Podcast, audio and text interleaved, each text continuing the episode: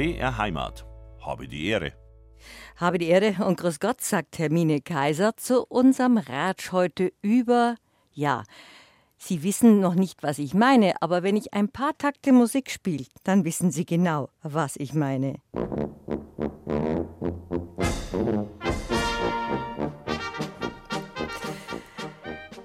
weiß nicht, ob es Ihnen auch so geht, aber man hört sofort die sonore Stimme von Gustl Bayerhammer, wie er sagt, es war eine liebe Zeit, die gute alte Zeit vor Anno 14 in Bayern gleich gar.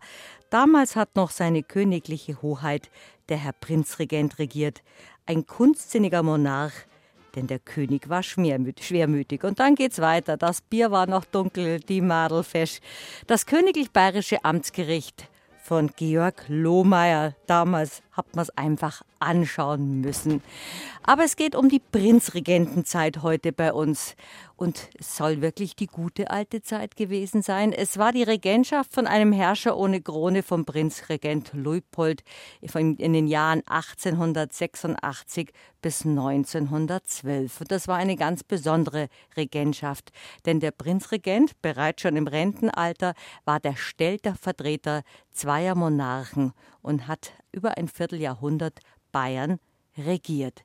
Wer Prinz Regent Luitpold war und was das für eine Zeit war, nämlich auch eine Zeit der Umbrüche und der Moderne. Das wird uns jetzt gleich der Historiker Stefan Merz erzählen, der ein so interessantes Buch über den Herrscher ohne Krone geschrieben hat, über den Prinzregent Luitpold. Und da geht es nicht nur um die legendäre Torte. Habe die Ehre und Grüß Gott, sage ich doch zu Dr. Stefan Merz, meinen Ratschgast heute. Ich hoffe, Sie sind schon mit mir verbunden. Ja, guten Morgen, Frau Kaiser. Herzlichen Dank für die Einladung und äh, ich freue mich natürlich schon sehr auf unseren heutigen Ratsch. Sie haben mich darauf aufmerksam gemacht, dass heute vor, einem, heute vor einem Jahr, am 5. März im letzten Jahr, unser letzter Ratsch war. Und da ging es um Ludwig III. Und wenn ich jetzt auf die Stammtafel schaue, die in Ihrem Buch über den Prinzregenten ist, nochmal zur Erklärung, auch wenn man meint, man wird sich in bayerischer Geschichte gut auskennen. Der Prinzregent Leupold war der Vater von Ludwig III., den, den letzten bayerischen König, der Onkel von Ludwig II., unserem sogenannten Märchenkönig, und der Sohn von Ludwig I. Habe ich es richtig gesagt? Das ist richtig, ja. Zusätzlich war er auch noch der Onkel von äh, König Otto I., der, dem jüngeren Bruder vom Märchenkönig. Der ja dann eigentlich der Nachfolger von Ludwig II. war, aber der Prinzregent dann sozusagen die Herrschaft übernommen hat. Aber das können Sie besser erklären, weil Sie ein guter Kenner des Hauses Wittelsbach und der bayerischen Geschichte sind. Und das ist eine ganz ungewöhnliche Figur, der Prinzregent, der ein Herrscher, so ist der Untertitel Ihres Buches, ein Herrscher ohne Krone war. Genau, also es, äh, vielleicht äh, sprechen wir erstmal darüber, was ist überhaupt ein Prinzregent? Ja. Ähm, weil das ist ja vielleicht auch nicht jedem so klar. In äh, einem monarchischen Staat funktioniert es ja normalerweise so, wenn äh, ein König stirbt oder abdankt, dann wird der älteste Sohn König. Mhm. Und äh, da gibt es allerdings natürlich dann Szenarien, wo das äh, so noch nicht funktioniert. Also normalerweise ist es äh, der Fall, wenn ähm, der, äh, der, der Erbprinz äh, dann einfach noch nicht volljährig ist und dann übernimmt in der Regel dann ein Onkel ähm, des Königs dann erstmal die Regentschaft, bis der volljährig ist. Und ähm, ein zweiter möglicher Fall, und äh, so war es dann eben bei Prinzregent Luitpold, ähm, tritt ein, wenn ein regierender König äh, nicht mehr regierungsfähig ist. Was in und, dem Fall dann äh, Otto war nach dem Tod von, von Ludwig II. Genau. Otto äh, hatte ja ähm, äh, also eine diagnostizierte Geisteskrankheit und wurde eben nicht für regierungsfähig befunden. Und dementsprechend äh, äh, wurde eben auch da die Regentschaft eingesetzt. War der Prinzregent Luitpold eigentlich der erste bzw. der einzige Prinzregent in Bayern? Ja, also in der Geschichte des Königreichs Bayern von 1806 bis 1918 gab es nur diesen einen Regenten wobei es aber in europäischen Monarchien eigentlich über Jahrhunderte eine ganz normale Übung war, äh, äh dass eben ein König auch vertreten werden musste. Also das war die, Stellvertre die Stellvertreterfunktion, sozusagen der Platzhalter, bis der König dann an die Macht kommen durfte. Genau. Und der Prinzregent in Bayern kam durch sehr seltsame, sehr seltsame Verwicklungen an die, an die Macht. Er war überhaupt nicht dafür vorgesehen. Er war ja, sein Bruder war ja der König gewesen, sein Vater war ja der König gewesen.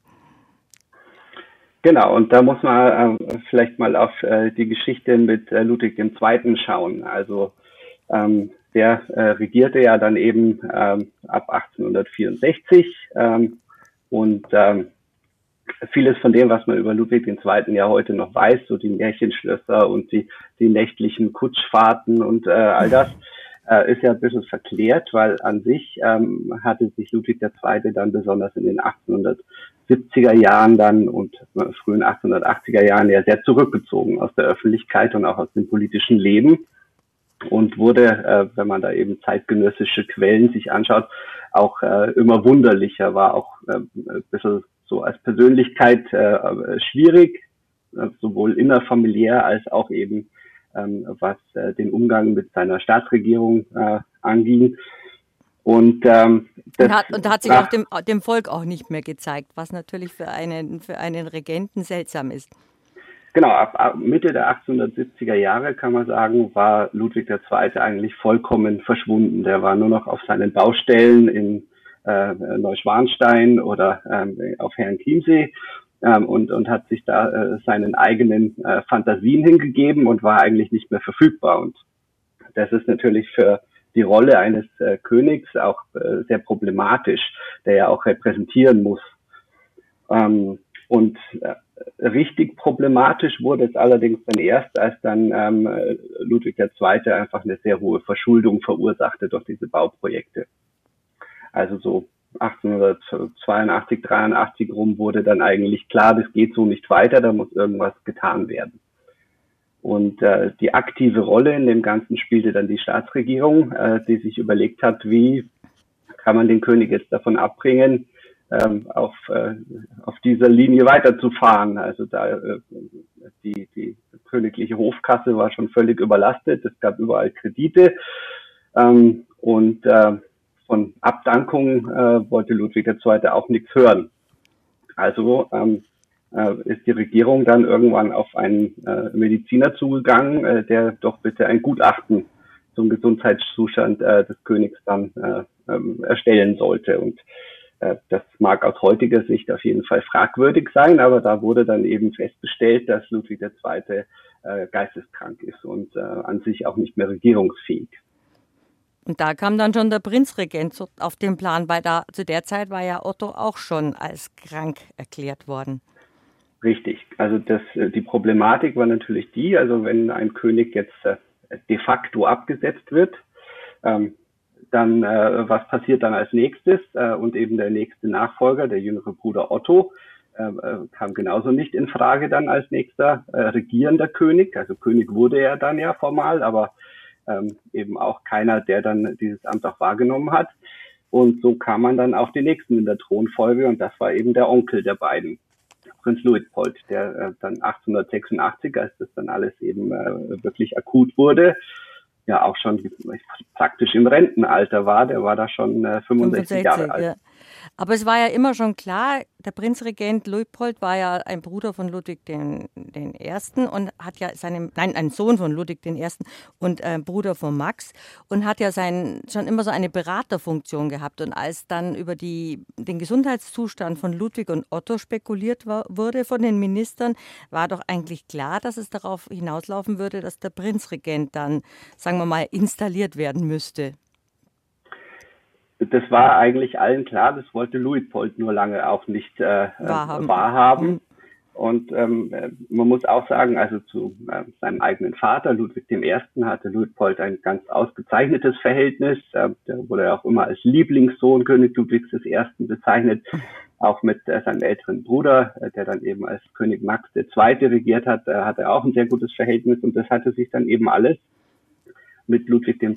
Äh, ganz radikal geändert. Also Ludwig II. wollte mit seiner eigenen Familie, den Wittelsbachern, eigentlich wenig zu tun haben. Ähm, da, mit, der österreichischen Kaiserin Sissi hatte er ein ganz gutes Verhältnis dann noch. Die ist ja auch aus der herzoglichen Linie. Seine Wittelsbacher. Cousine. Genau. Aber ähm, gerade der, der Luitpoldsche Hof, die Luitpoldinische Familie, ähm, war eigentlich so das rote Tuch für König Ludwig II. Und ähm, da gab es auch wirklich eine ganze Reihe von Konflikten, persönliche Konflikte und politische Konflikte, eigentlich die ganzen 1860er, 1870er Jahre hindurch. Und Luitpold wusste schon, wenn er sich da jetzt irgendwie so nach vorne wagt, ähm, dann könnte da auch im schlimmsten Fall natürlich, wenn da dieser Plan der Staatsregierung dann scheitert, äh, als Hochverräter äh, dann verurteilt werden. Wenn man Bilder vom Prinzregent Luitpold sieht, sieht man immer diesen gütigen Regenten. Darf man schon sagen, wenn man kein Monarch ist, ist man aber auf jeden Fall ein Regent, wenn man ein Herrscher ist. Mit dem Vollbart und dem freundlichen Blick. Er war genau das, was man sich eigentlich von dem, von dem Herrscher gewünscht hat. Er war volksnah, er war sehr bayerisch, er war sehr bodenständig. Und das kann ja, kann ja auch äh, dazu geführt haben, dass Ludwig äh, ge gemerkt hat, dass er, der Prinzregent bzw. sein Onkel viel beliebter war, der künftige Prinzregent. Und Ludwig hat sich ja in seine Welten zurückgezogen. Ja, also äh, charakterlich gibt es da, glaube ich, fast gar, kein, äh, gar keine größere Spannbreite als äh, zwischen äh, Luitpold und Ludwig II. Also Luitpold ähm, wurde schon wirklich auch in, in ganz frühen Beschreibungen als äh, sehr volksnah, sehr liebenswürdig, ähm, zuvorkommend äh, beschrieben. Der war immer wirklich sehr leutselig, ist ähm, Menschen zugegangen und äh, eben, ja, wie gesagt, du hast das totale Gegenteil von dem, ähm, äh, was dann eben äh, über den menschenscheuen Ludwig II. berichtet wurde. Und äh, ist auch ganz interessant, weil ja äh, nicht erst eben 1886, sondern schon zu früheren Zeitpunkten ähm, eine äh, Regentschaft oder vielleicht sogar eine Krönung äh, vom Prinzen Luitpold schon diskutiert wurde. Zum ersten Mal, ähm, als 1848 Ludwig I. abgedankt hatte. Da war ja die Thronfolge eigentlich auch ganz klar, dass dann eben der älteste Sohn Maximilian der den Thron besteigen sollte. Und ähm, der war allerdings auch nicht besonders beliebt, ähm, hatte mehr so den Ruf eines ja zurückgezogenen Intellektuellen, der äh, meistens so ein bisschen grämlich äh, reingeschaut hat. Und äh, Luitpold dagegen eben war sehr populär, auch im Volk, ähm, auch im, im Zuge der, der Revolution 1848 ähm, hat er sich da einen guten Namen gemacht, auch im Bürgertum. Und äh, auch da wurde schon diskutiert, ob man nicht vielleicht die Thronfolge irgendwie umgehen sollte und äh, nicht vielleicht Luitpold seinem Vater nachfolgen könnte. Da war von König Ludwig II. ja noch gar nicht die Rede. Der ist ja sehr, sehr jung auf den Thron dann gekommen, als sein Vater gestorben ist. Ein königlicher Prinz in zweiter Reihe, so heißt eines der Kapitel Ihres Buches, Dr. Stefan Merz. Ein schöner junger Prinz war er, der Luitpold, weil wir sehen ja immer den Prinzregenten vor uns, wie ich gerade eben gesagt habe, mit dem wallenden Bart. Und es war ein stattlicher junger Prinz, in den sich eine wunderschöne Prinzessin auch gleich verliebt hat, der ja überhaupt nicht für die Thronfolge Folge vorgesehen waren, der, der junge Luitpold. Ja, ja. Ähm, ist eigentlich ganz interessant, weil äh, das Bild, das wir von Luitpold haben, ist eben schon das eines äh, ja, gütigen Mannes im fortgeschrittenen Alters. Ja, ja, aber der hatte natürlich auch ein Leben vorher. Und das ist auch äußerst spannend. Also, wie Sie sagen, für die Thronfolge war er an sich so gar nicht vorgesehen. Der war der dritte Sohn von Ludwig I. Und ähm, ja, damit war es schon sehr unwahrscheinlich, dass der mal in Regierungsverantwortung kommen würde irgendwann. Wurde trotzdem aber schon auch äh, so ausgebildet. Also erhielt auch eine umfassende äh, Schulbildung durch Privatlehrer und Professoren. Ähm, und ähm, ja, wie das so war äh, mit der Volljährigkeit, ähm, ging es dann so an die Berufswahl. Also für Prinzen war ja eigentlich fast die einzig standesgemäße Betätigung äh, das Militär und so war es bei Luitpold dann eben auch. Und ähm, was auch äh, ganz üblich war mit der Volljährigkeit, ähm, äh, ja, dass man so äh, als Prinz äh, Reisejahre äh, erstmal so hinter sich bringt. Die sollten zum einen natürlich ähm, ja dafür gut sein, dass man so ein bisschen den Horizont weitert ähm, ähm, und ähm, ja, ein bisschen mehr über Geschichte und Kultur erfährt, ähm, waren aber natürlich auch für die Brautschau gedacht. Und äh, so war es äh, bei Luitpold eben so, ähm, dass er dann auch eben äh, ja, sich mal umgeschaut hat. vor allem eben eine Italienreise war ganz prägend bei ihm. Ähm, 1841 äh, da war, war, das. Da war, war er gerade 20, weil wir reden ja über seinen 200. Geburtstag. Genau, da war er gerade 20 und ähm, äh, da war er dann unter anderem auch äh, auf Station in Neapel. Und da lernte dieser 20-jährige äh, Prinz die 16-jährige Auguste Ferdinande von Österreich-Toskana kennen, die da gerade mit ihrer Tante Urlaub machte. Und äh, diese Prinzessin Auguste ähm, hat dem Luitpold dann auch gleich angetan. Also die war auch ähm, äh, eine ähm, also von sehr gutem Stand. Die war die zweite älteste äh, Tochter des Großherzogs äh, von Toskana, streng katholisch erzogen, also eine Habsburgerin ja. Und eine Schönheit. Und, äh, und eine Schönheit, genau. Hatte interessanterweise noch von ihrer Mutter einen leichten sächsischen Dialekt übernommen, also äh, auch eine äh, gewisse Besonderheit. und ähm, Luitpold äh, war ihr dann auch wirklich äh, sehr schnell verfallen. Als er dann wieder zurück in München war, äh, nach seinem Italienaufenthalt, hat er sich dann auch seinem Vater anvertraut, äh, dass er äh, sich da wohl verliebt habe. Also Ludwig dem äh, Ersten. Genau. Der ja und auch ja, ein Kenner der schönen Frauen war. Und jetzt kommt's, was ich auch nicht wusste. Der war von seiner potenziellen Sti äh, Schwiegertochter auch ganz begeistert. Der war auch ganz begeistert, ja. Also ähm, zum einen war es so, also diese äh, potenzielle Schwiegertochter, das ergab sich wirklich recht schnell. Also da wurde dann äh, schon im nächsten Frühjahr um die Hand angehalten. Der Brautvater, eben der Großherzog von Toskana, hat da auch gleich glücklich zugesagt, dem Prinzen Luitpold. Ähm, auf bayerischer Seite war es ein bisschen schwieriger. Also Ludwig I. hatte ja noch keine Enkelkinder zu diesem Zeitpunkt. Also mhm. seine beiden älteren Söhne hatten auch noch keine Kinder. Ähm, und Luitpold dann eben als dritter Sohn ähm, wollte jetzt eben diese ähm, äh, Prinzessin von Toskana heiraten. Und da gab es äh, so auf diplomatischer äh, Linie ein bisschen Vorbehalte. Ach, damit, kein, damit kein Thronfolger vorkommt bevor, bevor der Ludwig Großvater wurde? Na, es gab einfach noch gar keinen Thronfolger. Man konnte natürlich befürchten, äh, dass vielleicht dann äh, gar kein Sohn geboren würde, wenn schon die beiden ältesten äh, Söhne keinen Nachfolger produzierten. Da hatte man natürlich auf Luitpold große Hoffnung. Mhm. Ähm, abgesehen davon, Ludwig äh, hatte sich das sowieso gewünscht, Ludwig I., dass möglichst ähm, ja, sein Sohn Maximilian nur Töchter bekäme und, Lud und Luitpold dann vielleicht nur Söhne. War der, äh, das, äh, war der Lieblingssohn.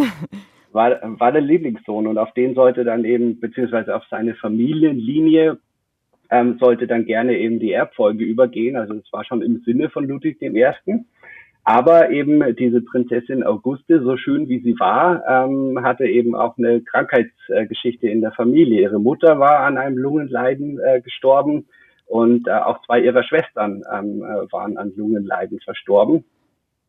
Und äh, deswegen gab es da auf diplomatischer Ebene tatsächlich so ein bisschen Vorbehalte, ob das jetzt wirklich die, die richtige künftige äh, Prinzessin Luitpold äh, werden sollte.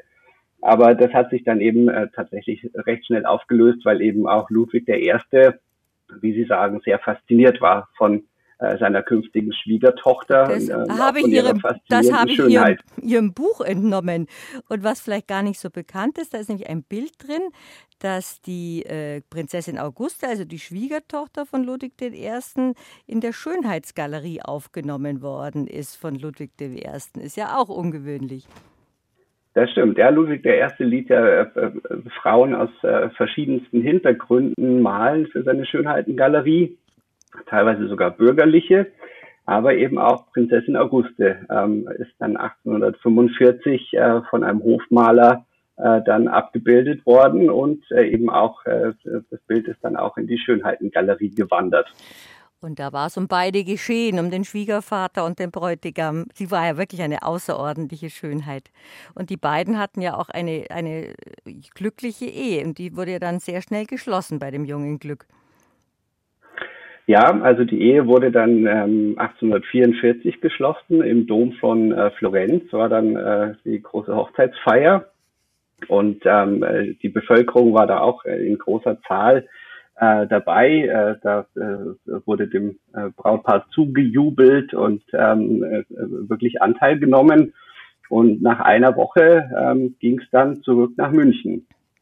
Ähm, eben äh, zu der Zeit ist das natürlich, äh, hat das auch noch ein bisschen länger gedauert, aber man war dann ähm, äh, zurück ähm, am äh, ja, Ende April ähm, und äh, dort auch wieder ein feierlicher Einzug äh, mit äh, großer Anteilnahme der Bevölkerung. Ehrenpforten, Musikchöre überall, äh, die das Brautpaar begrüßt haben und natürlich auch äh, das Königspaar, also die Eltern von Luitpold. Also eine große Hochzeit und es war ja sozusagen die, die erste große bei den Prinzen. Er war ja das fünfte von neun Kindern, der Luitpold, und ist in Würzburg sogar geboren, in der Würzburger Residenz. Ja, richtig. Also das ist auch interessant, äh, weil äh, eigentlich traditionell der bayerische Kronprinz immer, äh, bevor er eben dann später selber König wird, ja in Würzburg residieren sollte. Das war noch von Max dem ersten Josef so verfügt worden. Und dementsprechend war eben auch König Ludwig I. während seiner Kronprinzenzeit noch in Würzburg. Und da sind auch einige seiner Kinder geboren worden. Unter anderem Prinz Luitpold der zu der Zeit, als er dann seine schöne Auguste geheiratet hatte, eigentlich vom Beruf her weder potenzieller Prinzregent noch Thronfolger war, sondern wie Sie gerade gesagt haben, bei, beim Militär eine Karriere gemacht hat. Ja, äh, Luitpold ist äh, schon sehr früh aufgefallen, äh, dass ihn das Militärische ähm, interessiert. Also schon als Siebenjähriger äh, ist er da beispielsweise zum Hauptmann ehrenhalber ernannt worden. Das war natürlich zu der Zeit äh, erstmal noch eine Spielerei, aber ähm, das war recht klar, dass äh, das für ihn irgendwie so der, der standesgemäße Weg ist, den er gerne gehen möchte. Und ähm, man darf das natürlich jetzt nicht vergleichen mit einem bürgerlichen, äh, der die Offizierskarriere äh, zur gleichen Zeit eingetreten hat, weil Luitpold wurde natürlich viel schneller befördert und hatte ganz andere Möglichkeiten. Also der ähm, war schon mit Anfang 20 dann in die Generalität befördert worden, ähm, nahm das allerdings auch sehr ernst alles. Also hatte natürlich immer erfahrene Offiziere um ihn rum, äh, die ihn da auch unterstützt und beraten haben. Ähm, aber war mit Leib und Seele ähm, ein, ein, ein Militär, der das auch bis ins hohe Alter so beibehalten hat, diese militärische Haltung. Und ähm, äh, selbst äh, bei, bei privaten Anlässen hat Luitpold auch immer äh, Uniform getragen. Er war aber nur für eine Offizierslaufbahn vorgesehen, aber man hat ja dann die jungen Prinzen schon immer wie so Schachfiguren hin und her geschoben. Was wäre, wenn, wenn der keinen Thronfolger hat oder wenn das nicht funktioniert oder wenn der, der, der Bruder von Ludwig I., der König Otto in Griechenland, wenn der keinen Thronfolger hat. Also der Ludwig, der war eigentlich, äh, der Luitpold war eigentlich immer so der potenzielle Stellvertreter oder Platzhalter für andere. Ja, genau. Also das, äh, der, der Otto in Griechenland, das war äh, auch ein Sohn von Ludwig I., also der zweite ältere Bruder von Luitpold. Ähm, und äh, der war eben auch kinderlos da in Griechenland. Und natürlich war das äh, auch eine Möglichkeit, die Ludwig I. schon immer ins Auge gefasst hatte, ähm, dass dann eben da die Erbfolge auf äh, den Prinzen Luitpold übergehen würde. Und ähm, das wurde schließlich auch so in der griechischen Verfassung geregelt. Ähm, und äh, letztlich war es auch so, dass äh, König Otto von Griechenland eben äh, und seine Frau Amalie dann ohne Kinder blieben und ohne Thronerben.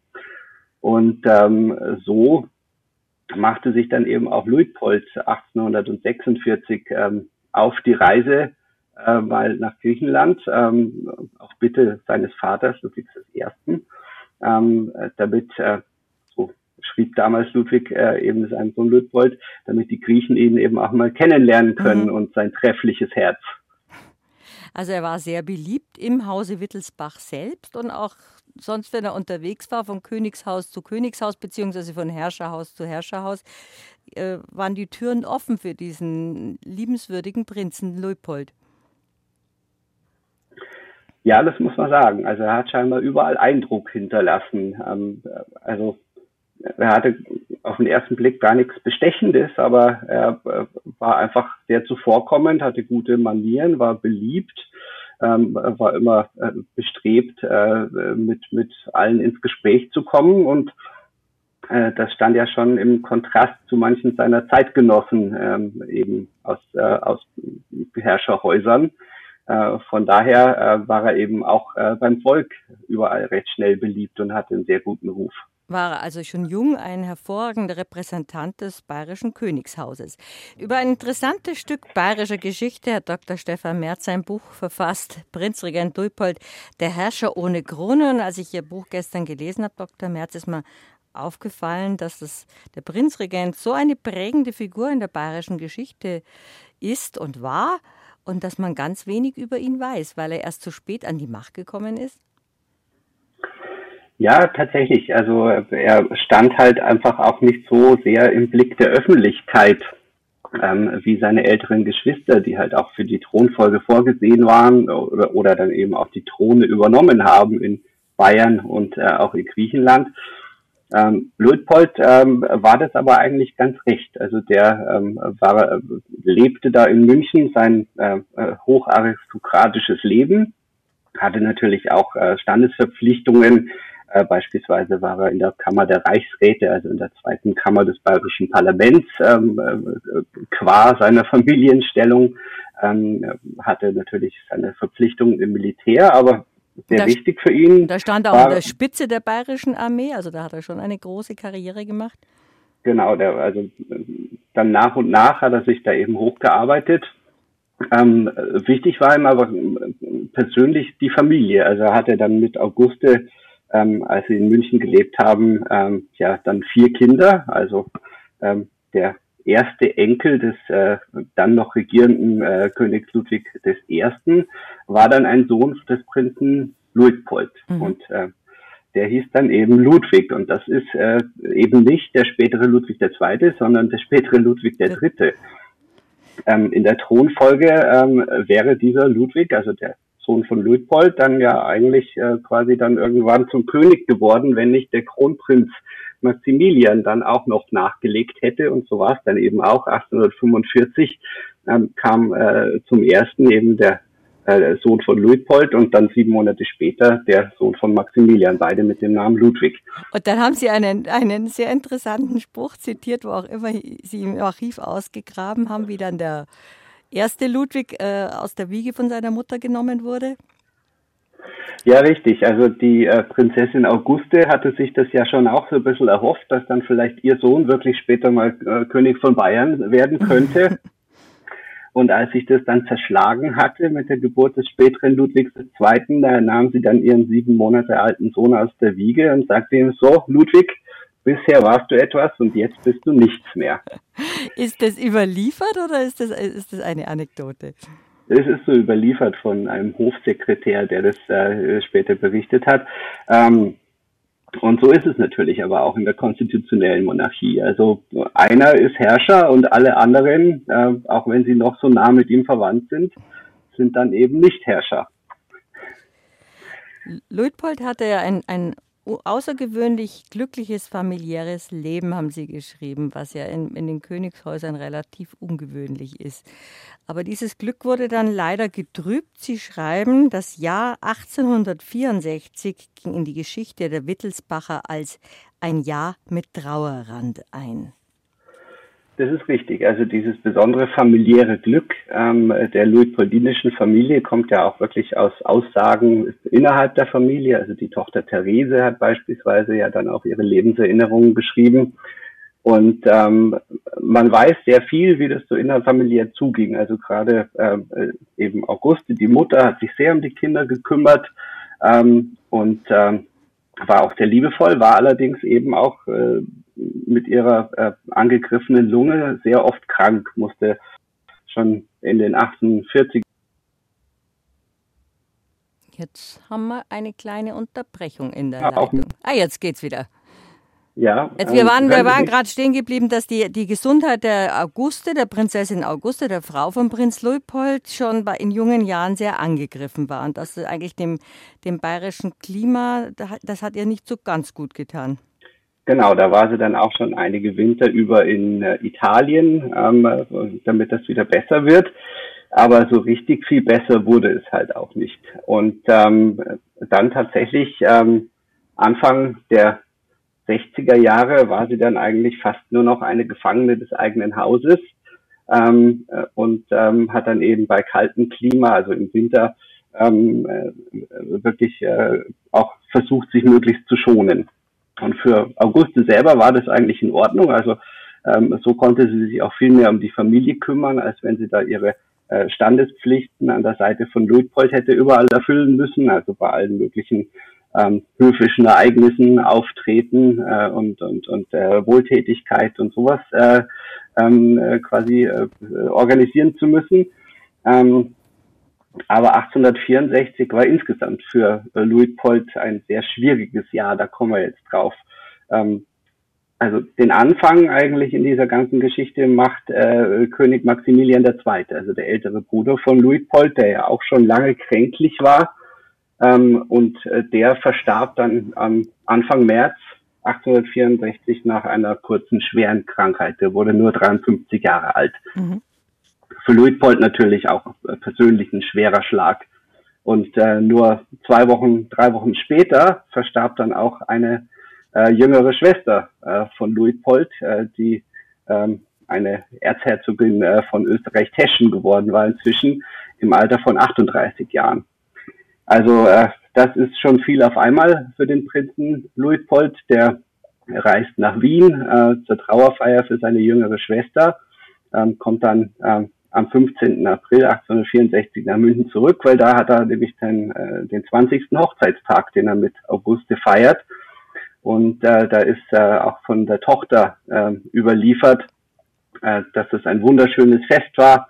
Ähm, ein, ein, da wurde eben ein, äh, so wie sie schreibt, ein seltenes eheliches und häusliches Glück und ein harmonisches Familienleben, wie sich nicht häufig finden wird, nochmal so richtig gefeiert. Und äh, wenige Tage nach dieser Feier äh, brach dann die Lungentuberkulose bei Auguste wieder durch. Und äh, in kürzester Zeit ähm, äh, war dann klar, dass sie das diesmal nicht überstehen wird. Und äh, ja, so starb sie dann ähm, in den Morgenstunden vom 26. April 1864 im Beisein ihrer Familie. Hört sich alles wirklich an wie eine griechische Tragödie. In kurzer Zeit sind dann die wichtigsten Personen um, um den Prinzen herum verstorben und dann war ihm aber auch klar, dass er jetzt ganz andere Pflichten haben würde. Ja, Ludwig war 43 Jahre alt, hatte eben äh, vier Kinder und eigentlich ein ruhiges Leben, so im, also wenn man es mal so im Vergleich nimmt, wenn er jetzt Herrscher gewesen wäre, hätte er da schon mehr äh, Verpflichtungen äh, gehabt. Aber so war für ihn natürlich ganz klar, äh, dass er sich jetzt vor allem um die Familie kümmern muss. Alle seine Kinder waren ja auch noch nicht. Äh, die waren noch klein, ja. Die waren noch klein. Also der älteste Ludwig war zu dem Zeitpunkt gerade 19. Ähm, und ähm, so heiratete Luitpold auch kein zweites Mal, ähm, sondern blieb einfach dann äh, für den Rest des Lebens Witwer und ähm, behielt aber eigentlich seinen üblichen Tagesablauf bei.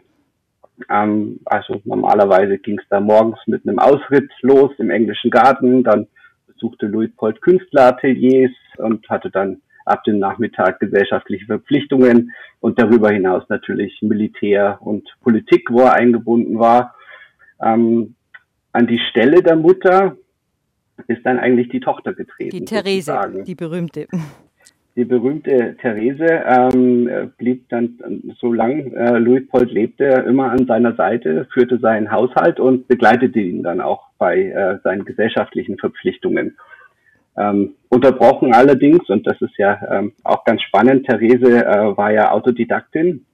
Die durfte zwar noch nicht selber studieren, ähm, hat sich aber eigentlich alles dann selber beigebracht äh, und wurde dann zu einer angesehenen Naturforscherin, Ethnologin und äh, Schriftstellerin, ähm, die eben auch mehrere Kontinente bereist hat. Also äh, diese äh, Unterbrechungen von ihren Verpflichtungen äh, dem Vater gegenüber hat sie sich dann auch erkämpft und ein tolles Buch geschrieben hat über ihre Reisen, über ihre Forschung. Und wie es oft im Hause Wittelsbach ist, da sind, da sind auch große Wissenschaftler dabei. Sehr interessierte, sehr interessierte Familie. Aber die Therese hat dann die Repräsentationspflichten der verstorbenen Mutter an der Seite des Vaters übernommen. Und sich um den Vater gekümmert. Die war ja auch nie verheiratet dann. Genau, Therese blieb auch unverheiratet und äh, blieb dann ähm, im Palais Luitpold. Äh, das war ja der Familienwohnsitz am Odeonsplatz. Ähm, ja, quasi dann das weibliche Familienoberhaupt sozusagen. Und äh, später dann eben auch, als der Vater dann die äh, Regentschaft übernommen hat, ist sie dann mit ihm auch in die Residenz gezogen.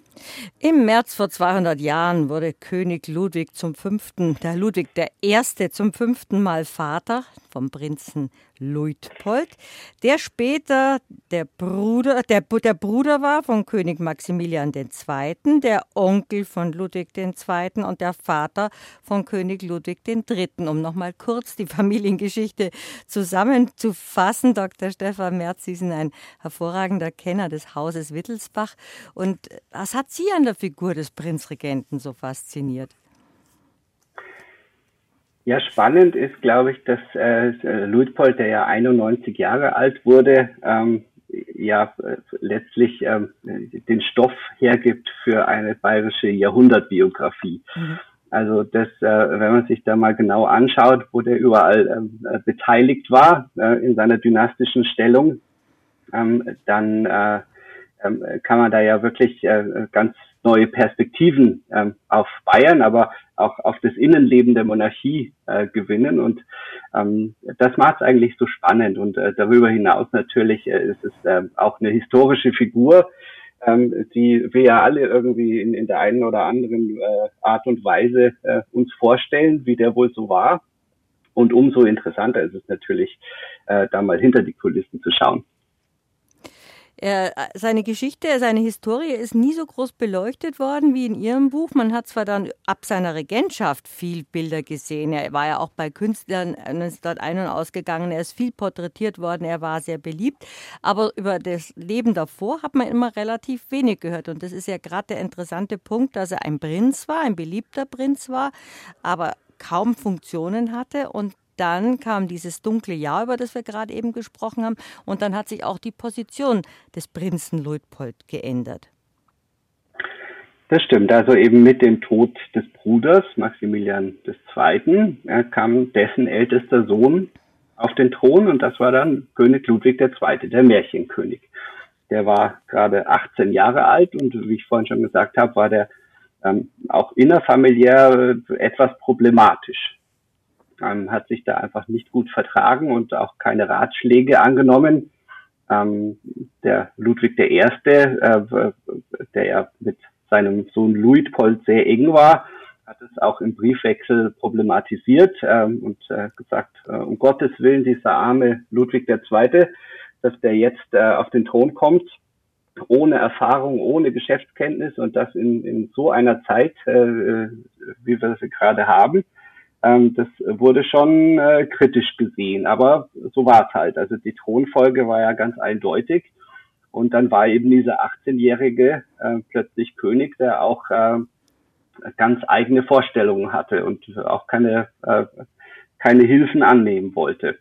Für Luitpold, der Onkel des neuen Königs, äh, war das eine ganz neue Situation. Also der war es schon gewohnt, dass der regierende König ihm wohlgesonnen war. So war es unter seinem Vater, so war es unter seinem Bruder. Und äh, jetzt gab es plötzlich nur noch Konflikte. Und äh, das äh, politisch natürlich äh, ist das so das eine. Da kann man ja unterschiedlicher Meinung sein und am Ende entscheidet der König. Aber auch innerfamiliär hatte der äh, der oberste Wittelsbacher ja ganz umfangreiche Entscheidungsbefugnisse. Also es äh, gab ja das königliche Familienstatut, das äh, regelte, dass eben der König tatsächlich auch ähm, entscheiden konnte über die finanzielle Ausstattung der Prinzen, ähm, ob sie ins Ausland gehen durften, wen sie heiraten durften. Ähm, all das war äh, quasi auch Machtbefugnis von Ludwig II. Und so ähm, konnte natürlich auch äh, Prinz Luitpold jetzt nicht einfach sagen, das ist mir egal, äh, was mein Neffe da macht, sondern mhm. Äh, war schon äh, da persönlich auch betroffen. Er war schon und, ein äh, bisschen einer der, der, Ratgeber auch und der Stellvertreter der, der jeweiligen Monarchen. Er hatte dann schon eine wichtigere Funktion. Also gerade unter Maximilian II., der eben sehr viel krank war, hat Luitpold äh, schon äh, wichtige politische Aufgaben übernommen. Also nachdem ähm, äh, normalerweise eben äh, der König eben dem Staatsrat äh, vorgestanden hat, äh, musste das ja auch irgendwie vertreten werden, wenn Maximilian nicht äh, in der Lage war. Und ähm, da wurden alle äh, Gesetze beraten, bevor sie dann eben an den Landtag gingen. Ähm, und äh, das hat dann eigentlich während der gesamten Regierungszeit von Maximilian II. eigentlich dann immer Prinz Luitpold äh, schon gemacht und äh, sonst auch natürlich repräsentative Verpflichtungen, all das.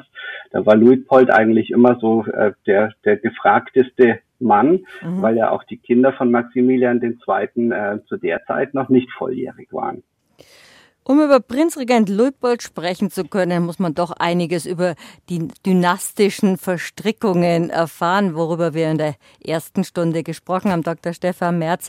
Er war dann immerhin der Stellvertreter zweier Monarchen, der Prinz Luitpold, bis er der Prinzregent Luitpold. Ja, so ist es. Ähm, äh, und äh, wir haben ja vorhin schon mal erwähnt, also äh, die längste Zeit seiner Regentschaft hat er den König Otto vertreten. Aber man darf nicht vertreten, dass die ersten paar Tage seiner Regentschaft eigentlich die Vertretung für König Ludwig II. waren.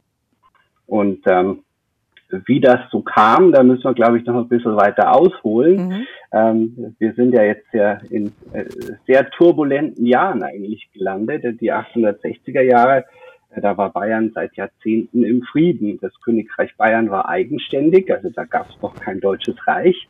Und plötzlich äh, eskalierte dieser äh, Machtkonflikt zwischen Preußen und Österreich. Und Bayern musste sich auf eine Seite stellen.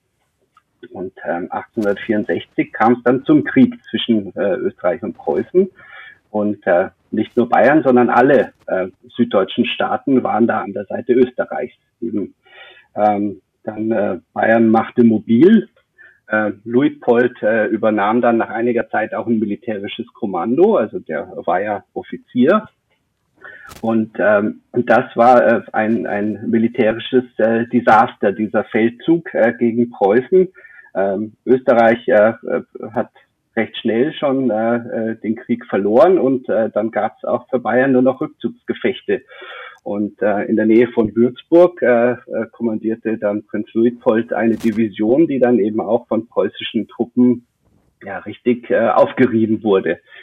Das Ergebnis dieses verlorenen deutschen Kriegs ähm, äh, war äh, dann 1866 ähm, äh, ja die preußische Vormachtstellung und ähm, ähm, gleichzeitig äh, war auch klar, dass die bayerische Armee eigentlich überhaupt gar nicht mehr zeitgemäß war ähm, und da wurde dann äh, dem Prinzen Luitpold ähm, eine wichtige Rolle dann zugestanden. Ähm, da wurden Reformen umgesetzt und äh, Luitpold äh, hat dann auch 1869 äh, die Rolle des Generalinspektors der Armee übernommen. Also war dann wirklich an der Spitze der bayerischen Armee und plante dann ähm, ja, äh, für die Zukunft.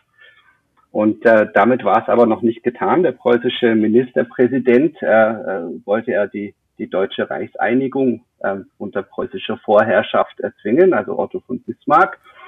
Und äh, das geschwächte Bayern hatte sich auch verpflichten müssen nach 1866, äh, dass es äh, im Kriegsfall dann eben auch äh, als preußischer Verbündeter äh, herhalten würde. 1870 war es soweit, da gab es dann den deutsch-französischen Krieg der auch wieder durch die Diplomatie Bismarcks hervorgerufen wurde. Und Bayern hatte auch diesmal keine andere Wahl, ähm, als sich zu beteiligen, eben diesmal nicht gegen Preußen, sondern an der Seite Preußens. Ähm, und äh, Prinz Luitpold äh, übernahm hier wieder eine wichtige Rolle. Zwar jetzt nicht als aktiver Offizier, ähm, aber er wurde von König Ludwig II. Äh, ins große Hauptquartier, also in die militärische Zentrale äh, der deutschen äh, Bundesstaaten entsandt. Und da war er dann eben mit dem preußischen König Wilhelm I. Ähm, eigentlich fast jeden Tag zusammen. Also als und, Repräsentant äh, des, des bayerischen Heers, der bayerischen, des bayerischen, der bayerischen Armee. Genau, eigentlich Oder als, als Repräsentant, offizieller, als offizieller äh, Abgesandter des bayerischen Königshauses. Genau. Also es waren auch einige Fürsten anderer äh, deutscher Bundesstaaten zugegen, aber eben für Bayern äh, wurde eben diese Rolle eben dem Prinzen Luitpold äh, dann zugewiesen. Und äh, da bekam er halt aus nächster Nähe nicht nur mit, was militärisch so passiert ist. Also dieser Feldzug gegen Frankreich ging ja relativ schnell. Da war nach einigen Wochen schon klar, ähm, dass die deutschen Verbündeten äh, die äh, französischen Armee, äh, die französische Armee wahrscheinlich dann eben bald besiegt haben wird.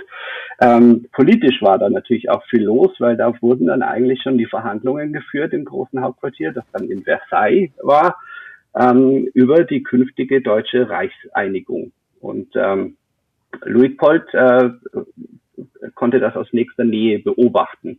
Und das bedeutete natürlich dann aber auch für Bayern äh, den Verlust der Eigenstaatlichkeit. Also dann äh, würde das Königreich Bayern ja aufgehen in einem größeren deutschen Reich das unter preußischer ja. Vorherrschaft. Mhm. Und äh, eine wirklich äh, zentrale Rolle eigentlich äh, für alles, was dann da auch passiert ist, spielt dann wieder Ludwig II. Also der wollte eigentlich ja mit diesen Verhandlungen zu tun haben, ähm, blieb äh, eigentlich auf seinen Schlössern äh, zurückgezogen, hat sich dann nur hinterher immer informieren lassen. Aber auch hier hat Bismarck dann äh, erkannt, dass natürlich der, ähm, der Herrscher des zweitgrößten Königreichs in diesem künftigen Deutschen Reich ähm, der einzige ist, der eigentlich dann dem preußischen König die Kaiserkrone antragen könnte. Und Ludwig hat sich da auch drauf eingelassen und äh, wusste, also entweder wenn er es nicht tut, tut's ein anderer. Äh, oder am Ende sogar noch ein Parlament. Das wollte man verhindern und Bismarck hat ihm ja dann auch Zahlungen äh, zugesagt ähm, und äh, finanziell war Ludwig II. ja eben ohnehin immer in Problemen. Äh, das kam allerdings dann erst später raus. Mhm. Ähm, ja, und äh, dann wurde von Bismarck ein Brief aufgesetzt, äh, den hat Ludwig II. fast im Wortenlaut übernommen, ähm, eben an den preußischen König, in dem äh, dann diesen Wilhelm I. angetragen wurde, dass er doch bitte die Kaiserkrone äh, annehmen soll. Im Namen der deutschen Fürsten äh, forderte Ludwig II. ihn also dazu auf. Und diesen Brief hat dann Luitpold in Versailles übergeben. Aber Sie sagen, das hatte auch ein bisschen einen finanziellen Hintergrund, dass Ludwig da sich um, äh, darauf eingelassen hat, dass es einen deutschen Kaiser und ein deutsches Kaiserreich geben würde. Ist zumindest nicht auszuschließen, dass das ähm, äh, ja ein Teil der Erklärung ist, wieso Ludwig II. sich darauf eingelassen hat. Ähm, ihm wurde auch von vielerlei Seite abgeraten. Also innerhalb der, äh, der, der Wittelsbacher Familie war man da eigentlich auch dagegen. Ähm, man äh, hinterher, ähm, als dann die Kaiserkrönung auch schon stattgefunden hatte, dann im Januar 71, ähm, äh, hat äh, Prinz Otto, äh, der eben auch in Versailles äh, da vor Ort war, dann an Ludwig II. geschrieben, äh, dass er da ganz wehmütig war, ähm, äh, als sich die Bayern da vor dem Kaiser äh, geneigt haben. Und äh, sowas äh, war er nicht gewohnt und sein Herz wollte zerspringen. Warum und so ging es nicht nur Otto. Warum hat äh, Ludwig den Onkel Luitpold als Abgesandten dahin geschickt? Weil er der Repräsentant des, äh, des äh, Heers war, der Armee war oder weil er ihn dann doch vertraut hat? Weil Sie haben ja in der ersten Stunde erzählt, dass das Verhältnis nicht so intensiv war zwischen Onkel Luitpold und Neffen Ludwig II. Ja, also da spielt auch beides zusammen. Zum einen war natürlich Luitpold einer der höchsten bayerischen äh, äh, Militärs. Da war es eigentlich ganz klar, dass man dann äh, den äh, entsendet, mhm. wenn es da eben um ins große Hauptquartier äh, geht. Da war er ja mit Sicherheit äh, auch inhaltlich nicht verkehrt. Und zum anderen ähm, äh, hat auch das was mit der dynastischen Rangfolge was zu tun. Ähm, da, wo sich Ludwig II. vertreten lassen hat, da konnte er nicht einfach, äh, also hätte er schon irgendeinen Wittelsbacher schicken können, aber da ging es auch um die Rangfolge. Also sein jüngerer Bruder Otto, der hatte eben da auch schon gesundheitliche Probleme immer mehr. Ähm, und da blieb dann eben auch schon wieder Luitpold als erster Stellvertreter bei sehr vielen Dingen. Und äh, ab den 1870er Jahren äh, zog sich Ludwig II. ja auch völlig zurück. Und äh, plötzlich fiel wieder dem Prinzen Luitpold dann äh, überall die Rolle äh, zu, den König vertreten zu müssen. Und dann wurde er der Herrscher ohne Krone. Er hat ja schon diese Pflichten erfüllt, er hat nur noch nicht die Funktion gehabt.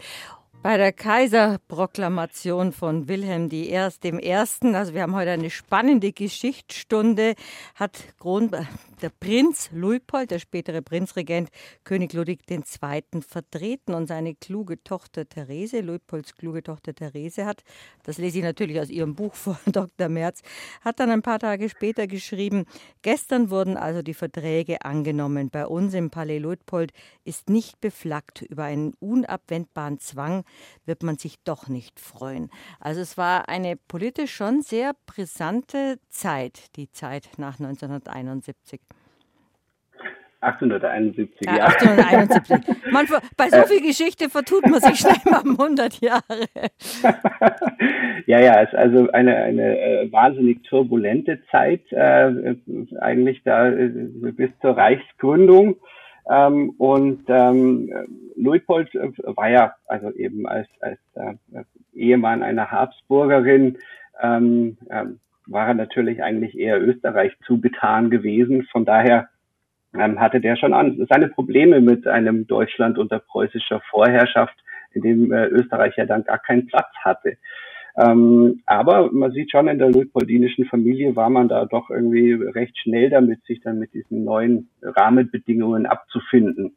Ähm, Ludwig zum Beispiel, der älteste Sohn von Luitpold, äh, hat dann sogar 1871 äh, gleich mal für den Reichstag äh, kandidiert. Zwar nicht erfolgreich, aber da sieht man schon, ähm, dass in der Familie des Prinzen Luitpold äh, da ein gewisser Pragmatismus herrschte und man nahm das dann halt schon auch so an. Es geht dann aber weiter, weil die, die Situation mit König Ludwig II. hat sich dann immer mehr zugespitzt, der sich da ziemlich aus diesen politischen Verhandlungen rausgehalten hat, was natürlich mit fatale Folgen hat. Ja, also das äh, wurde lange Zeit eigentlich abgefangen von der Staatsregierung. Also die, Regierung war äh, fest im Sattel. Das waren äh, Ministerialbeamte mit langer Erfahrung, die haben halt die königliche Unterschrift sich äh, natürlich eingeholt für alles, was dann zum Gesetz wurde dass der König aber eigentlich da äh, sich überhaupt gar nicht mehr persönlich hat blicken lassen, seine Minister nicht mehr empfangen hat, auch öffentlich sich nicht mehr gezeigt hat. Ähm, das wurde lange Zeit ja so kompensiert und auch, dass äh, Ludwig II. immer wunderlicher, verwunderlicher wurde. Ähm, das wurde eigentlich vom Hof auch geheim gehalten. Deswegen äh, lief alles eigentlich die 1870er Jahre so irgendwie schon so weiter. Ähm, Bayern äh, ist in der Zeit ins Deutsche Reich auch reingewachsen. Also das wurde dann auch alles immer normaler. Aber eben Anfang der 80er Jahre war es dann irgendwie schon langsam sehr schwierig und problematisch, ähm, mit diesem Ludwig II.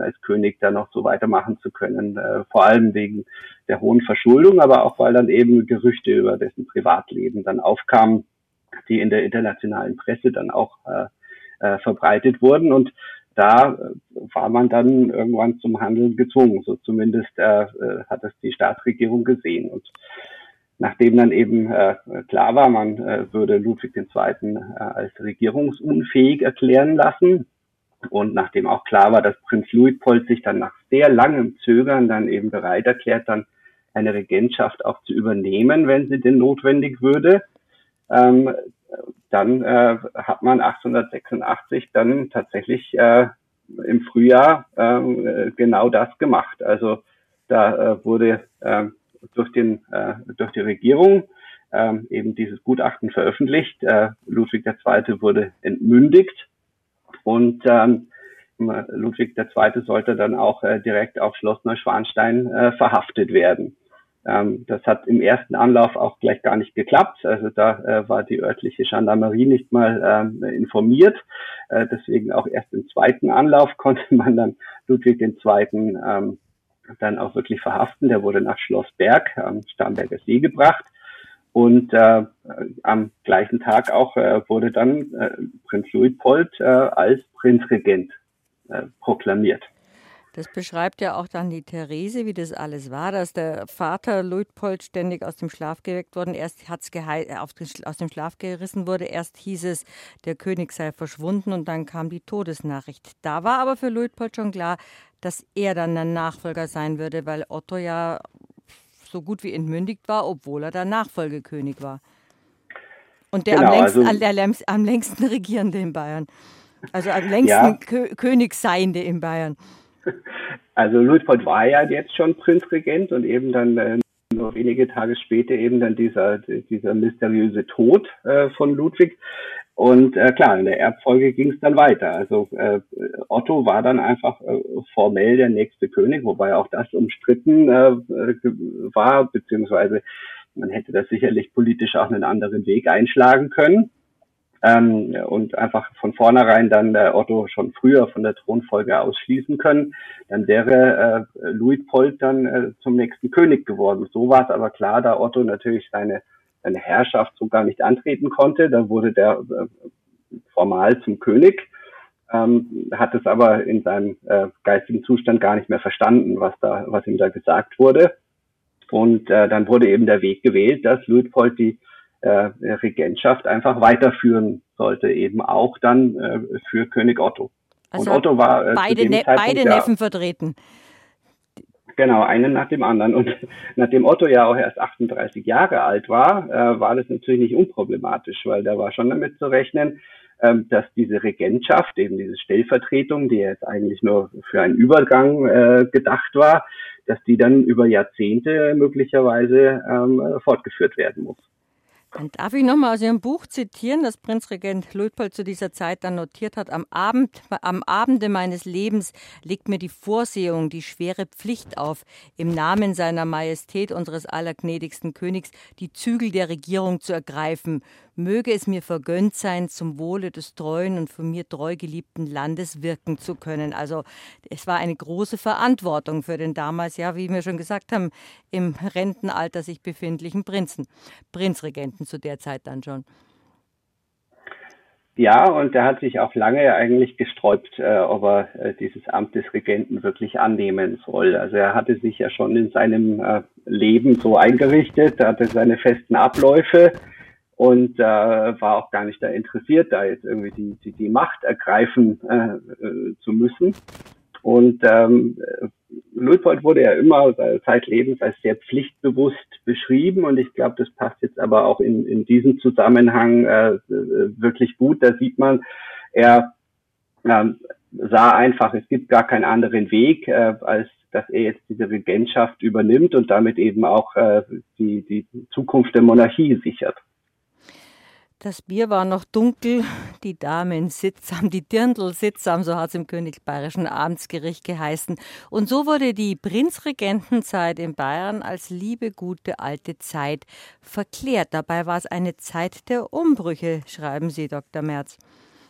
Die Industrialisierung ja, war, es war ein, äh, ein, ein, ein hohes kulturelles Interesse, es war sehr vielfältig. Das ist ganz spannend. Also es ist eine äh, ganz ambivalente äh, Zeit eigentlich, äh, wo so viel gleichzeitig passiert ist. Also diese Jahre 1886 bis 1912, äh, die Prinzregentenzeit, ähm, ist ja im Nachhinein wirklich sehr schnell sehr verklärt worden. Also im Königlich Bayerischen Amtsgericht haben wir ja auch so ein Beispiel. Ähm, äh, wo man da eigentlich nur positiv zurückblickt. Also das war eine lange äh, Epoche des Friedens, äh, wirtschaftlicher Wohlstand ist da äh, entstanden.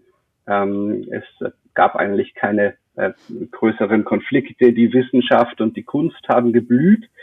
Ähm, aber gleichzeitig ist natürlich auch wahr, dass durch die Industrialisierung ähm, auch soziales Elend entstanden ist. Und äh, gleichzeitig ist auch äh, wahr, dass es äh, eine Zeit von ähm, auch ganz scharfen politischen Auseinandersetzungen war. Und als eben äh, Luitpold 1886 sein Amt übernommen hatte, ähm, muss man sagen, hat er wohl die Rolle seines Lebens befunden. Also ähm, als Prinzregent war er eben kein Monarch, kein König, ähm, hatte aber laut Verfassung ähm, fast alle Rechte, äh, die der König ansonsten gehabt hätte, also mit wenigen Ausnahmen. Ähm, also ähm, interessant ist, wie er diese Rolle dann ausgefüllt hat. Also auf dem im engeren Sinne politischen Feld hielt sich Luitpold eigentlich sehr zurück. Ähm, der wollte jetzt nicht da ein, ein persönliches Regiment einführen und äh, Gesetze äh, sollten quasi nur seiner Feder entstammen, sondern da ließ er seinen Staatsministern relativ freie Hand und hat sich da auch hinter die gestellt aber auf dem äh, Feld der Regentschaftsrepräsentation, äh, da war Luitpold einfach äh, ja, bestens zu Hause und da kam ihm halt seine ganze Persönlichkeit, sein Charakter zugute. Aber er war, ja, er, er war keine politische Marionette, er, hat, er, war schon, er war schon eine wichtige Figur. Definitiv, ja. Ähm, man sieht es allein auch daran, dass er natürlich, also zum einen war seine Kompetenz, äh, Staatsminister zu entlassen oder zu ernennen, wie er wollte. Also das äh, lag alleine eben in seiner Entscheidungsbefugnis und dann hatte er auch äh, Hofstäbe, die quasi wie, wie militärische Stäbe eigentlich äh, um ihn herum gruppiert waren in der Residenz, die ihn auch beraten haben und ähm, seine engsten Mitarbeiter da in der Geheimkanzlei, das waren enge persönliche Vertraute von Luitpold, die er über Jahrzehnte schon kannte, ähm, da, die waren eigentlich fast die, die wichtigsten Personen. Also da mussten auch die Staatsminister sich erstmal hinten anstellen ähm, und äh, konnten da auch nicht einfach den Prinzregenten äh, rein diktieren, was äh, denn ja politisch zu geschehen habe.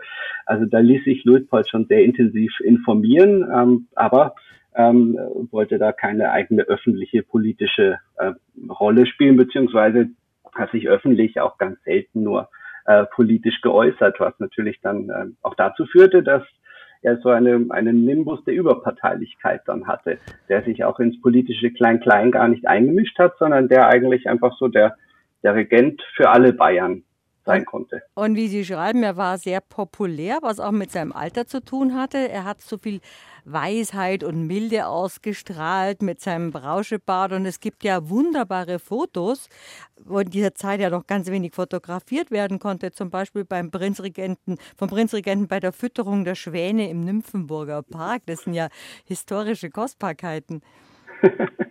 Ja, also das ist sowieso interessant. Es gibt wahrscheinlich keinen bayerischen Herrscher, der so oft porträtiert wurde wie Luitpold. Also der, äh, also sein, sein großes Steckenpferd war die Kunst. Ähm, schon äh, lang bevor er die Regentschaft angetreten hatte, der war in der Münchner Künstlerszene extrem gut vernetzt, ist Opa. auch äh, teilweise äh, unangekündigt äh, in den Ateliers vorbeigekommen. Zu äh, früher Stunde. zu früher Stunde, äh, hat dann einfach mit äh, donnernder Stimme äh, Wittelsbach gerufen und äh, dann wurde ihm natürlich geöffnet und der wurde wirklich in jeder erdenklichen Form und Pose äh, äh, porträtiert, Luitpold. Das nahm während der Regentschaft natürlich noch, noch weiter zu für die Künstler war das natürlich auch toll, äh, den Regenten malen zu können. Das war ja auch äh, ein, ein Werbeeffekt äh, für die Hoffotografen genauso. Ähm, von daher ähm, diese enorme Popularität des Regenten, die hängt natürlich zusammen, eben, dass er äh, sehr, sehr zugänglich war, aber auch gleichzeitig mit so einer Medialisierung, die auch stattfand. Also plötzlich gab es ja überall Massenmedien, Zeitungen äh, gab es in jeder erdenklichen politischen äh, Richtung. Fotografien äh, mhm. wurden verbreitet, äh, Denkschriften und Huldigungsschriften, Biografien. Ähm, und Luitpold ließ das alles gerne mit sich machen. Also der äh, äh, war da offen und äh, tolerant und äh, äh, das hat mit Sicherheit auch sehr dazu beigetragen, dass er dann so schnell so populär wurde. Wobei, man muss ja sagen, die ersten Tage der Regentschaft waren ja sehr schwierig. Also nach dem Tod von Ludwig II ähm, hat er sich ja erstmal ein paar Tage lang gar nicht mehr auf die Straße rausgetraut, hat dann aber recht schnell dann doch das Vertrauen der Öffentlichkeit äh, wiedererlangt. Das er ja vorher sich schon in vielen Jahrzehnten erarbeitet hatte. Er war ja wirklich sehr beliebt gewesen. Aber der König war ja natürlich verklärt durch seine, durch seine Art einfach, der König Ludwig II. Interessant ist auch, da musste ich gestern sehr schmunzeln, als ich Ihr Buch gelesen habe, dass der Prinzregent auch Kunst unterstützt hat und Künstler und bei manchen Sachen zwar innerlich den Kopf geschüttelt hat, aber die Künstler gewähren lassen hat. Also so stellt man sich ja auch einen Regenten vor, der die Kunst fördert. Ja, das hat ja im Haus Wittelsbach lange Tradition, äh, die Kunstförderung. Also bei Ludwig I., dem Vater von Luitpold, war das ja auch schon ein ganz zentraler Aspekt. Und bei Luitpold eben auch. Ähm, als Regent hat er dann auch die finanziellen Mittel gehabt, da Kunstwerke auch für die Pinakothek anzukaufen. Ähm, teilweise waren das Sachen, die ihm persönlich überhaupt gar nicht zugesagt haben. Er hatte da schon eher so einen konservativen Kunstgeschmack, aber wie Sie sagen, ähm, da äh, war er sehr liberal und, äh, und offen und äh, hat dann auch Künstler unterstützt, äh, wo er wusste, das ist jetzt vielleicht irgendwie nicht das beste Werk, aber ähm, dann können die vielleicht noch ein bisschen weitermachen und haben da finanziell keine Sorgen. Aber welche Weichenstellungen für die Zukunft fallen in diese doch lange Ära der Regentschaft von Prinzregent Luitpold? Ja, es ist ganz erstaunlich. Also in der Wissenschaft haben wir dann plötzlich äh, in München ein wahnsinnig starkes Umfeld. Da gab es erst Nobelpreisträger. Luitpold war auch sehr eng mit vielen Wissenschaftlern äh, bekannt ähm, und äh, hat da auch nach, nach Möglichkeiten unterstützt wurde zum Beispiel das Hauptgebäude der Ludwig-Maximilians-Universität neu gebaut mit dem Lichthof, wie wir ihn heute alle kennen. Ähm, in der Kunst gab es da äh, einen, einen, enormen Aufschwung in dieser Zeit. Und ähm, auch wirtschaftlich äh, gab es ähm, in der Zeit, in der Bayern eben im Deutschen Reich dann war, ähm, eigentlich dann so ab den 1880er Jahren eigentlich immer einen, einen äh, rapiden Aufwärtstrend. Ähm, in Bayern muss man sagen, ähm, dieses, äh, dieses politische System hatte sich ja lange wenig verändert. Ja, es gab aber schon natürlich den, den Trend oder die Forderung nach mehr Mitbestimmung ähm, seitens äh, der, der Bürger. Und also Parlamentarisierung ist hier das Stichwort. Und da änderte sich dann eben äh, unter der Prinzregentenzeit doch ein bisschen was zumindest. Also dieser scharfe Gegensatz von äh, liberaler Regierung und konservativer Landtagsmehrheit, der löste sich dann immer mehr so auf, bis dann äh, 1912 dann tatsächlich dann äh, der Prinzregent auch ein, ein Ministerium berufen hat, das dann auch der Landtagsmehrheit entsprochen hat. Mhm. Also das war schon sensationell zu dieser Zeit. Und auch das Wahlrecht äh, war dann in Bayern ähm, ab äh, 1806, äh, ab 1906, 1907 ähm, dann tatsächlich eines der fortschrittlichsten im ganzen Deutschen Reich, muss man sagen. Also es war schon, äh, zeigte viel dann in Richtung Moderne. Und er war ja schon hochbetagt zu dieser Zeit. ja, Luitpold, Luitpold war hochbetagt, also äh, gerade dann so wirklich ab äh, 1904, 1905 hat er dann auch gesundheitlich immer mehr Probleme äh, bekommen hat aber seine Pflichten, äh, so wie es halt ging, erfüllt und wo es nicht ging, äh, haben dann auch seine Kinder teilweise dann sind für ihn eingesprungen. Ähm, allerdings, man muss schon sagen, dann die letzten Jahre waren gesundheitlich sehr schwierig. Also er verstarb ja dann ähm, 1912 und das letzte Jahr, äh, da gibt es einige Aufzeichnungen seiner Kinder, wo, wo Louis Polt auch schon gesagt hat, er wünscht niemandem so alt zu werden. Ja, und dann noch so voll berufstätig wie der Prinzregent war. Er war ein sehr beliebter Regent. Wie war dann die Zeit, als Prinzregent Leopold verstorben ist und sein Sohn dann als König Ludwig III. für wenige Jahre an die Macht gekommen ist? Darüber haben wir uns ja im letzten Jahr unterhalten. War da auch große Trauer in Bayern, weil er ja so beliebt war, der Prinzregent Luitpold? Ja, ja, also äh, die Trauerfeier 1912 war, glaube ich, äh, das, äh, also sowas hatte München noch nie erlebt. Also so viel äh, gekrönte Häupter, äh, Zehntausende auf der Straße, eine ganz prunkvolle Beisetzung. Ähm, da wurde Luitpold tatsächlich dann auf eine Stufe gehoben mit den äh, bayerischen Königen, äh, die, ihn, äh, die ihm vorangegangen sind. Und schon recht bald wurde dann auch die ganze Prinzregentenzeit äh, verklärt. Also mhm. dieser Mythos der Prinzregentenzeit, der beginnt eigentlich dann äh, schon wenige Jahre später. Und da ist ja, muss man wissen, zwei Jahre nach Luitpolds Tod der Erste Weltkrieg losgebrochen. Und das ist natürlich ein harter Kontrast zur guten alten Zeit, die, die vielleicht nicht immer äh, nur äh, so gut war, ja. Da war die definitiv da, zu Ende. Bevor wir noch die letzte Frage beantworten, beziehungsweise Sie sie beantworten, was von der Regentschaft von Prinz Leopold geblieben, Prinzregent Leopold geblieben ist, müssen wir doch dringend zu was ganz harmlosen kommen. Die Prinzregententorte, da assoziiert man ja immer noch die, die gute alte Zeit. Und die hatte ja auch, glaube ich, das Symbol der verschiedenen Regierungsbezirke. So viele Böden waren es damals, was dem Prinzregenten an Süßigkeit präsentiert wurde. Ja, äh, die Prinzregententorte, also der, der Ursprung ist ja einigermaßen umstritten. Da gab es gleich mehrere äh, Hofbäcker, die äh, äh, sich äh, die Prinzrege also die Prinzregententorte beansprucht haben, dass sie erfunden hätte, äh, hätten. Und ähm, wie Sie sagen, sieben Böden, sieben bayerische Regierungsbezirke ähm, und man weiß aus der königlichen Familie, dass äh, da auch die Torte gut ankam. Also die wurde auch bei offiziellen äh, Festen äh, auch gerne dann äh, schon mit äh, äh, geliefert. Bevor wir leider unseren Ratsch über die bayerische Geschichte, über den Prinzregenten Luitpold beenden müssen, Dr. Stefan Merz. Was ist aus der Prinzregentenzeit, was ist aus der Regentschaft von Prinzregenten Luitpold in Bayern geblieben? Ja tatsächlich äh, ein, ein rasanter äh, Umbruch äh, in die Moderne, der da stattgefunden hat. Und äh, Luitpold hat, glaube ich, da die Rolle vor allem gespielt, dass er das alles äh, gut moderiert hat. Also in seiner ganz eigenen Art ähm, hat er es geschafft, diese Konflikte, die es eben auch gab, es war ja nicht nur eine gute alte Zeit, ähm, so abzumildern, äh, dass da eigentlich zum Zeitpunkt seines Todes man schon davon ausgehen konnte, dass die Monarchie in Bayern äh, absolut zukunftsfähig war. Und Sie haben ihm ein kleines Denkmal anlässlich des 200. Geburtstages von Prinzregent Luitpold gesetzt. Prinzregent Luitpold, Herrscher ohne Krone von Dr. Stefan Merz, erschienen in der Reihe Kleine bayerische Biografien im Verlag Friedrich Pustet. Ich bedanke mich sehr herzlich bei Ihnen über die über interessante Aufschlüsse über die bayerische Geschichte und über einen wunderbaren Regenten. Letztes Jahr am 5. März haben wir über König Ludwig III. gesprochen, wir beide. Heute über den Prinzregenten. Worüber reden wir nächstes Jahr am 5. März? Da wird uns schon was einfallen, Frau Kaiser. Es hat mich sehr gefreut. es hat mich auch sehr gefreut und es ist ein interessantes Kapitel bayerischer Geschichte gewesen. Ich bedanke mich sehr herzlich bei Dr. Stefan Merz. Hatte die Ehre. Vielen Dank. Habe die Ehre.